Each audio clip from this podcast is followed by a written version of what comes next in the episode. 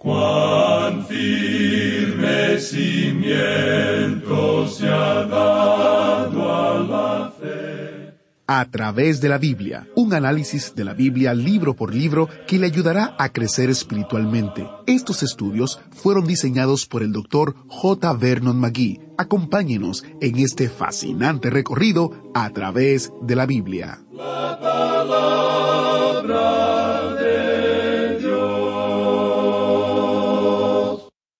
De parte de todo el equipo de A través de la Biblia, me gustaría desearle una muy feliz Navidad. Oramos para que usted se acerque al Señor durante esta temporada en la que recordamos su primera venida.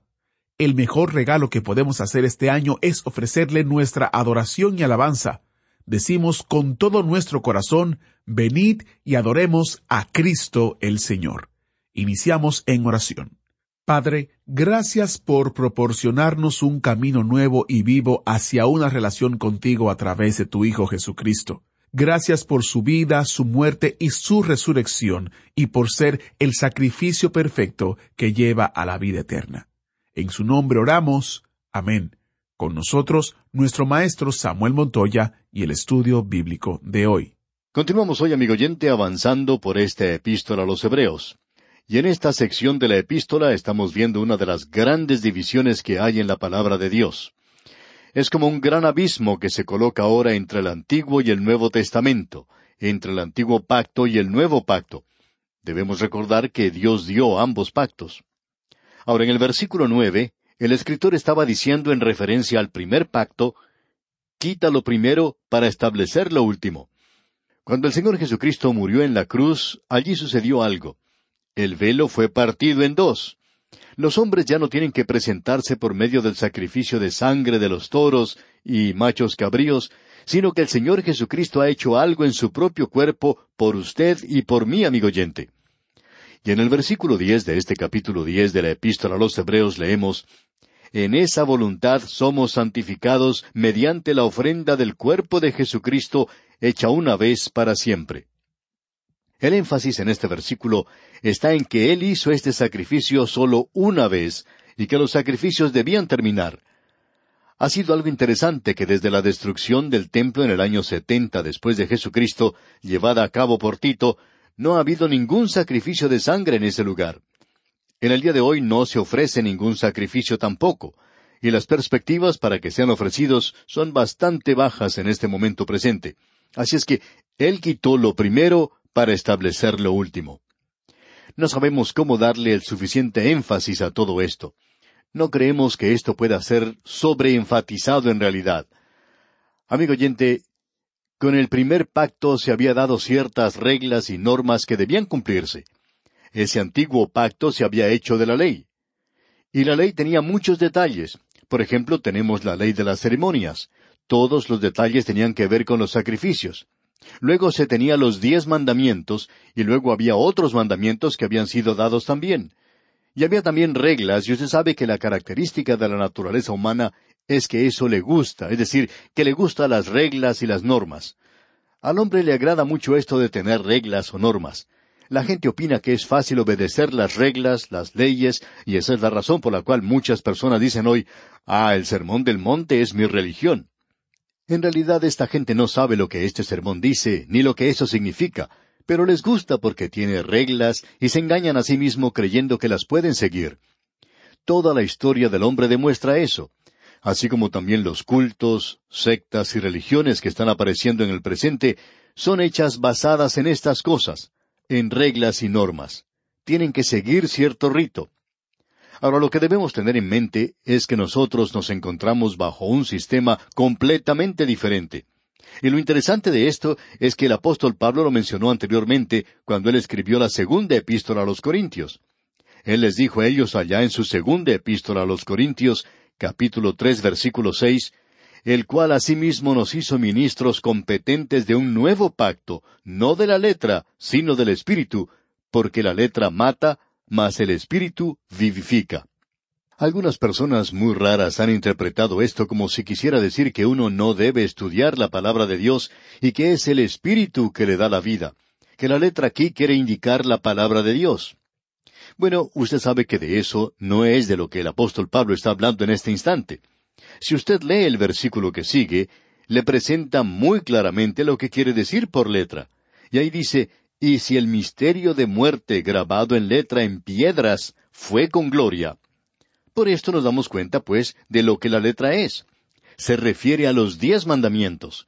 Él está diciéndole aquí que los diez mandamientos eran el ministerio de muerte. En realidad, amigo oyente, la ley mata. La ley nunca salvó a nadie. Puede darle muerte a usted porque le lleva a usted al juicio de Dios. Es el Espíritu el que da la vida, y usted y yo estamos viviendo en este día cuando el Espíritu Santo es aquel que regenera. El Espíritu Santo es aquel que nos guía, es aquel que nos muestra la voluntad de Dios. Bien, continuemos considerando esto en nuestro estudio de hoy, y tenemos ahora ciertos privilegios. Notemos lo que dice aquel versículo 19 de este capítulo 10 de la epístola a los Hebreos. Así que, hermanos, teniendo libertad para entrar en el lugar santísimo por la sangre de Jesucristo, ¿cómo es que nosotros podemos entrar allí? Por medio de la sangre de Jesucristo. Y el versículo 20 dice, por el camino nuevo y vivo que Él nos abrió a través del velo, esto es, de su carne. ¿Cuándo fue partido en dos ese velo? fue cuando Cristo fue crucificado en la cruz e indicaba que el camino a Dios estaba abierto. Eso debe decirnos algo, amigo oyente. Esa palabra aquí se traduce como carne y se nos dice aquí el camino nuevo y vivo que Él nos abrió a través del velo, esto es, de su carne. Esa es la misma palabra que uno encuentra en el prólogo al Evangelio de Juan, donde Él dice, el Verbo se hizo carne. Pero él no habló en cuanto a un nuevo camino y vivo hacia Dios, porque la encarnación, la venida de Cristo, no salva a nadie. Se basa ahora en la muerte de Cristo. Es a través del Verbo, es decir, de su carne, que nosotros entramos al lugar santísimo por medio de la sangre de Jesús. Nuestro derecho de entrada no es por medio de la encarnación, sino que fue a través del partimiento de ese velo, y este velo era su carne, a través de su muerte por usted y por mí, amigo oyente, y así podemos adorar a Dios. No es a través de la encarnación, no es a través de la vida de Cristo, sino a través de la muerte de Cristo por nosotros en la cruz. Un sacrificio nuevo. Los sacrificios antiguos ya no le ayudan a nadie. Llegamos ahora a algo que, según opinamos nosotros, es algo muy importante. Aquí se menciona que nosotros tenemos privilegios nuevos. Él menciona aquí otros privilegios. Comencemos leyendo el versículo 21. Y teniendo un gran sacerdote sobre la casa de Dios. Y este es un maravilloso privilegio que nosotros tenemos en el presente. Abogado tenemos para con el Padre a Jesucristo el justo, dice el apóstol Juan en su primera epístola. Él vive para siempre para hacer intercesión por nosotros. Esto es algo que nos da mucho ánimo a nosotros. Esto es algo muy importante. Tenemos ese privilegio. Esta no es solo una invitación para los que no son salvos, sino para los que no lo son. Hay algunos que opinan que esto es primordialmente para los incrédulos. Nosotros pensamos que es para ambas clases de personas, y es a través de este camino nuevo, esta ofrenda nueva, este sacrificio de Cristo que nunca envejece. Martín Lutero había dicho en cuanto a esto, Parecería que fuera ayer que el Señor Jesucristo murió en la cruz. ¡Cuán maravilloso, amigo oyente! A través de ese velo, cuando Cristo entregó su espíritu, el velo del templo fue partido en dos. Y usted y yo, amigo oyente, tenemos hoy un sumo sacerdote que está a la diestra de Dios. ¿Y qué es lo que nosotros podemos hacer? Bueno, leamos el versículo 22. Acerquémonos con corazón sincero, en plena certidumbre de fe, purificados los corazones de mala conciencia y lavados los cuerpos con agua pura. Esto es en referencia a los sacerdotes que estaban dedicados a esta obra en el sacerdocio de Aarón. Ellos eran miembros de la tribu de Leví. Usted recuerda que Moisés hizo eso. Él los purificó a ellos y lo hacía con el agua de la dedicación. Él lavó sus cuerpos. Tenían que ser lavados y esto indicaba que ellos estaban separados para el servicio de Dios. Esto es algo maravilloso de notar de nuestra parte, esta dedicación ahora a Dios que nos permite acercarnos y con un corazón sincero en plena certidumbre de fe. Ahora, esa plena certidumbre de fe no tiene nada que ver con la cantidad de fe, sino que tiene mucho que ver con el objeto de la fe y aquello que es una fe verdadera. Siempre es el objeto de la fe. La fe puede ponerse en algo equivocado. Usted puede poner su fe en alguna persona aquí y luego sufrir una desilusión. No es solamente el creer que existe un Dios. Eso no quiere decir nada, aparte de que usted no es un ateo. Pero esto significa que usted no solo tiene que tener un conocimiento de Él, o de conocer el camino de justicia, sino que por medio de la fe usted obró de acuerdo a una fe verdadera. Es decir, que usted ha recibido al Señor Jesucristo como su Salvador personal. Eso se nos ha presentado muy claramente. A lo suyo vino y los suyos no le recibieron. Mas a todos los que le recibieron, a los que creen en su nombre, les dio potestad de ser hechos hijos de Dios. Aun a aquellos que no hacen más que sencillamente creer en su nombre. La fe en Cristo es el recibir a Cristo. Eso es lo que quiere decir, recibirle a Él. Es decir, la fe es una acción, un hecho basado en un conocimiento. Dios nunca le pide a usted que salte en las tinieblas. Estamos en desacuerdo con aquel teólogo que dijo que la fe es un salto en las tinieblas. Si es así, no salte, amigo oyente, porque usted puede encontrar que se cae en un abismo. No salte en las tinieblas. Dios ha dado el conocimiento. La fe viene por el oír y el oír por la palabra de Dios.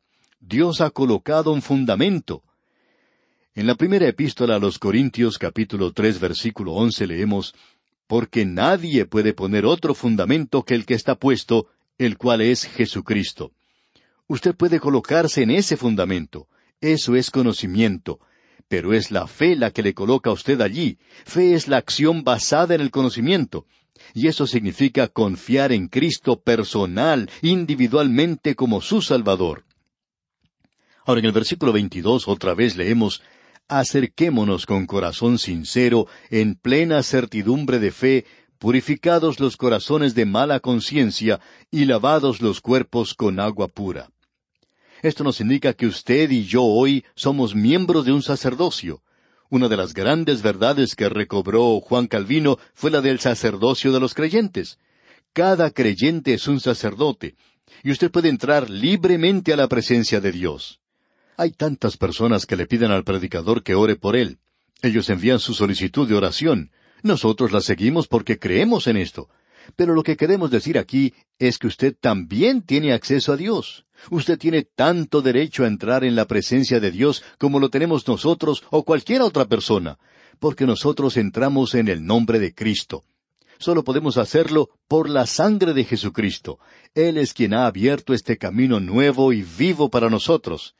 Es en base a eso que nosotros podemos llegarnos, podemos acercarnos a Dios. Y ahora el versículo 23 dice, Mantengamos firme, sin fluctuar, la profesión de nuestra esperanza, porque fiel es el que prometió. Nosotros debemos acercarnos. La fe aquí tiene ese pensamiento de esperanza. Acerquémonos más a Dios, pero también mantengamos firme, sin fluctuar, la profesión de nuestra esperanza. ¿Por qué? Porque nosotros tenemos una esperanza, y la esperanza es algo para el futuro. ¡Cuán maravilloso es esto, amigo oyente! Encontramos aquí que nosotros podemos acercarnos a Dios en plena certidumbre de fe, y que también nosotros podemos mantener firme, sin fluctuar, la profesión de nuestra esperanza. Tenemos una esperanza. ¿Por qué? Bueno, permítanos expresarlo de la siguiente manera. Tan cerca, tan cerca de Dios, no podemos más cerca estar, porque en la persona de su Hijo estamos tan cerca como Él lo está. De tanta, tanta estima para Dios, de más estima no podemos ser, porque en la persona de su Hijo somos tan amados como Él lo es. Ahora debemos acercarnos más, debemos mantenernos firmes. Y ahora se nos presenta una tercera cosa aquí en el versículo 24 de este capítulo 10. Leamos. Y considerémonos unos a otros para estimularnos al amor y a las buenas obras. ¿Le estamos molestando, amigo oyente? Hay algunos que nos escriben y nos dicen, ustedes están turbando mi conciencia. Bueno, nosotros esperamos haber turbado su conciencia de tal manera que usted llegue a hacer lo que se nos dice en este versículo, a estimularnos al amor y que usted haya quedado tan preocupado que llegue a hacer estas buenas obras para Dios. Luego en el versículo 25 de este capítulo 10 de la epístola a los Hebreos leemos, No dejando de congregarnos como algunos tienen por costumbre, sino exhortándonos, y tanto más cuanto veis que aquel día se acerca. Si hubo alguna ocasión cuando los creyentes debían reunirse, esa ocasión es hoy. En lugar de tratar de derribarnos unos a otros, debemos reunirnos en amor alrededor de la persona de Cristo, exhortándonos unos a otros y estudiando la palabra de Dios juntos. Dios tiene algo para un grupo que Él no da a alguna persona individualmente. Una de las razones por la cual nos gusta enseñar la palabra de Dios es porque Dios no nos permite a nosotros crecer en el conocimiento de su palabra a no ser que nosotros la compartamos. Y aquí dice, no dejando de reunirnos. Si usted tiene un estudio bíblico en su iglesia, no deje de asistir a él, porque allí hay una bendición para usted que no puede obtener estudiando la Biblia por sí solo. Queremos compartir algo que creemos es interesante. Nosotros debemos acercarnos a Dios en fe. Debemos acercarnos en esperanza. Eso es para nosotros mismos. Y debemos mantener nuestra profesión, debemos acercarnos en amor. Eso es para los demás. Así es que aquí tenemos la fe, la esperanza y el amor. ¡Cuán maravilloso es esto, amigo oyente! Ahora esta expresión, que aquel día se acerca, creemos que se refiere a esta gente, a los hebreos, en cuanto a la destrucción del templo. El templo iba a ser destruido. ¿Y dónde iban ellos a reunirse? Bueno, ellos habían estado yendo al templo. Aún Pedro y Juan iban al templo. Ellos se encontraban allí en Pentecostés y siguieron yendo a ese lugar después. Ellos se encontraron con ese hombre paralítico en esa puerta del templo llamada la Hermosa. Pero, ¿dónde se van a reunir ahora? Bueno, lo que le está diciendo es, cuando vean que aquel día se acerca y ya no tengan un lugar, sigan reuniéndose juntos. Y a propósito, la iglesia comenzó en reuniones en los hogares. Llegamos ahora a otra señal de peligro. Esta es la quinta señal de peligro que se nos presenta. Y aquí tenemos el peligro de despreciar. Esta es una de las advertencias más solemnes de todas. Leamos el versículo 26 de este capítulo 10 de la epístola a los Hebreos. Porque si pecaremos voluntariamente, después de haber recibido el conocimiento de la verdad, ya no queda más sacrificio por los pecados. Esto es algo muy importante de comprender, amigo oyente. Si nosotros pecamos voluntariamente, esto quiere decir que nosotros estamos regresando a los sacrificios después que Cristo ha venido. Eso demuestra que nosotros nos estamos comportando como si Él no hubiera muerto por nuestros pecados. Eso indica que nosotros no le estamos dando ningún valor a su muerte. El apóstol Pedro en su segunda epístola capítulo dos versículo veintiuno nos dice Porque mejor les hubiera sido no haber conocido el camino de la justicia que después de haberlo conocido volverse atrás del santo mandamiento que les fue dado. Es decir, que algunas de estas personas solamente habían hecho una profesión de fe en Cristo. Ellos no habían nacido de nuevo, solamente pretendían que sí lo habían sido. Y para asegurarse de esto, continuaban yendo al templo y ofreciendo sacrificios, y él va a decir cosas bastante serias a continuación. En realidad, esta gente no estaba confiando en Cristo. Ellos estaban comportándose como si ellos no hubieran sabido que Él vino y hubiera muerto en la cruz. Y como resultado, ellos son culpables de incredulidad, y eso es pecar voluntariamente. Por tanto, esta gente no es creyente. Es decir, que no hay nada entre el sacrificio de Cristo y su venida, sino juicio. Él no viene a morir otra vez. Escuchemos lo que dice el versículo 27. Sino una horrenda expectación de juicio y de hervor de fuego que ha de devorar a los adversarios. Es decir, que si cuando Cristo vino y murió hace más de dos mil años, y eso no fue algo adecuado, entonces, amigo oyente, no hay nada que sirva, y por tanto no hay ninguna otra cosa en este mundo para usted sino el juicio. Y el versículo 28 dice, El que viola la ley de Moisés, por el testimonio de dos o de tres testigos, muere irremisiblemente. Eso era bajo la ley. Y el versículo 29 dice, ¿cuánto mayor castigo pensáis que merecerá el que pisoteare al Hijo de Dios, y tuviere por inmunda la sangre del pacto en la cual fue santificado, e hiciere afrenta al Espíritu de gracia? Esta es probablemente la declaración más solemne que encontramos en la palabra de Dios. Y esta expresión, en la cual fue santificado, se refiere a Cristo, al Hijo de Dios, y ellos volvieron a crucificar al Hijo de Dios. ¿Cómo? Bueno, tratan la muerte de Cristo como algo inadecuado para arreglar el asunto del pecado, y ellos actúan como si Él no hubiera muerto. Tratan la sangre de Cristo como algo despreciable. Amigo oyente, el privilegio crea cierta responsabilidad. Y si usted ha escuchado el Evangelio y le da la espalda a Jesucristo, bueno, alguien debería decirle que usted se está dirigiendo al infierno. Eso es lo que la palabra de Dios dice. No lo decimos nosotros, es la palabra de Dios la que lo dice. Ahora el versículo treinta de este capítulo diez de la epístola a los Hebreos dice, Pues conocemos al que dijo, Mía es la venganza, yo daré el pago, dice el Señor. Y otra vez, el Señor juzgará a su pueblo. Usted puede tomar nota de esto, amigo oyente. Dios juzgará.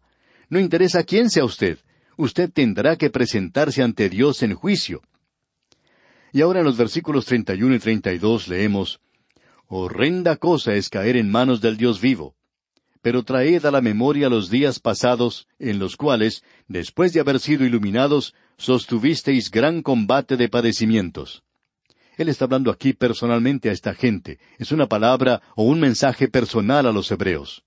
Y él dice en los versículos treinta y tres y treinta y cuatro Por una parte, ciertamente con vituperios y tribulaciones fuisteis hechos espectáculo, y por otra, llegasteis a ser compañeros de los que estaban en una situación semejante, porque de los presos también os compadecisteis, y el despojo de vuestros bienes sufristeis con gozo, sabiendo que tenéis en vosotros una mejor y perdurable herencia en los cielos. Si usted va a tomar una posición por Cristo, entonces lo va a hacer por Él. La prueba de su fe está en la vida que usted vive. Eso lo demuestra. En el versículo treinta y cinco el escritor nos revela esto diciendo No perdáis pues vuestra confianza, que tiene grande galardón. Él está hablando aquí en cuanto a recompensas, y esa confianza es intrepidez, ánimo, resolución. Y el versículo treinta y seis dice Porque os es necesaria la paciencia para que habiendo hecho la voluntad de Dios, obtengáis la promesa. Nuevamente debemos decir que este es un versículo maravilloso. Paciencia. Él les está diciendo a ellos que obren con paciencia. Vamos a finalizar este capítulo Dios mediante en nuestro próximo programa y luego entraremos al capítulo once que es algo realmente glorioso y que muchos llaman el catálogo de los héroes de la fe. Nosotros tenemos otro nombre para esto y lo veremos Dios mediante en nuestro próximo estudio. Que el Señor le bendiga abundantemente es nuestra ferviente oración. Gracias al maestro Samuel Montoya. Perseverar es difícil, es difícil seguir adelante, seguir creyendo, seguir confiando. A medida que nos acercamos al final del calendario de 2023, algunos están preguntándose ¿cuándo volverá Jesús? ¿Cuánto tiempo más necesitamos seguir caminando por fe?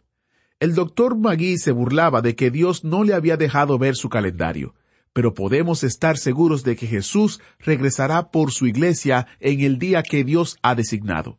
Tan seguro como vino la primera vez en el cumplimiento del tiempo, así vendrá otra vez. ¿Cuál es nuestro trabajo? Nuestro trabajo es mantener firme la confesión de nuestra fe sin vacilar. Nuestro trabajo es mantener nuestros ojos puestos en Jesús. Sigamos adelante confiados en que el Señor Jesucristo seguirá guiando nuestra vida para mantenernos firmes hasta el final. Que Dios nos bendiga y nos guarde. ¿Fue de ayuda para usted el estudio de hoy? ¿Desea enviarnos algún comentario de lo que ha estado escuchando? Entonces escríbanos, no espere más. Nuestro correo electrónico es atv@transmundial.org. atv@transmundial.org si desea recibir las notas y bosquejos de lo que estamos estudiando, suscríbase gratis en nuestra página en Internet a través de la Biblia.org barra notas. A través de la Biblia.org barra notas.